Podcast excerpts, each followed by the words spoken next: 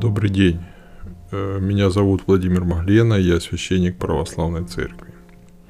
Сегодня хотел бы поговорить о таком состоянии души человека, когда тяжесть души, откуда она берется, как от нее избавиться. В принципе, Христос говорил, что откуда эти при- причины. И сейчас я зачитаю отрывок из Евангелия.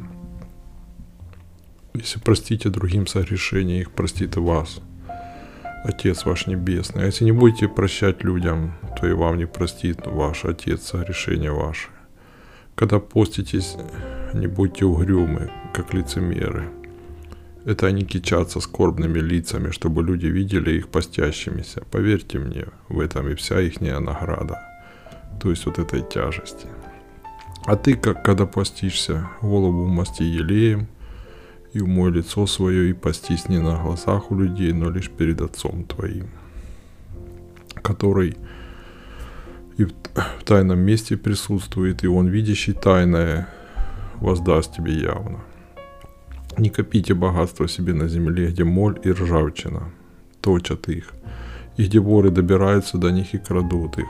Примножайте лучше свои богатства на небе, где нет моли и ржавчины, нет воров и краж. Ибо там, где богатство твое, там будет и сердце твое. Матфея 6, 14, 21. В принципе, все понятно. Наше будущее зависит от нашего ближнего. Что имеется в виду будущее? Будущее состояние души. Не обязательно для этого умирать. Или состояние души, или будет тяжесть в душе, или нет. Вот это я будем рассматривать как наше будущее. Мы ведь не святые, каждый из нас наверняка знает свои недостатки, воспоминания, о которых тяготят его. Видите, все просто. Мы вспоминаем, как было. Иногда мы не видим, что это грех какой-то или еще что-то, но мы видим, что у нас было что-то плохое в прошлом. Вот. Продолжаем. Почему нам не получается избавиться от душевной тяжести? А ведь вот почему мы не хотим простить обидчиков наших, имея сами за плечами багаж недостатков своих. Мы еще усугубляем наше положение обидой и ненавистью, которую иногда не понимаем и называем свою ненависть чувством справедливости. Это чувство справедливости в кавычках может годами нас держать в зависимости и тяготить нас, не отпуская и подливая масло в огонь словами. А что же люди скажут, если я прощу обидчика своего? Оказывается, все просто. Только мы отпустим, забудем обиду, автоматически обновляются и наши грехи, воспоминания которых тяготят так нашу душу и не дают нам покоя ни днем, ни ночью. Очень хорошо сказано, и это относится не только к постящимся, но и ко всем, кто хочет произвести впечатление на людей. Лицемеры – это они кичатся скорбными лицами, чтобы люди видели их постящимися. И тут же Христос добавляет к этому, да, они производят своими серьезными лицами впечатление на людей, и на этом заканчивается их роль в жизни людей. На большее для людей и для самих себя они не способны.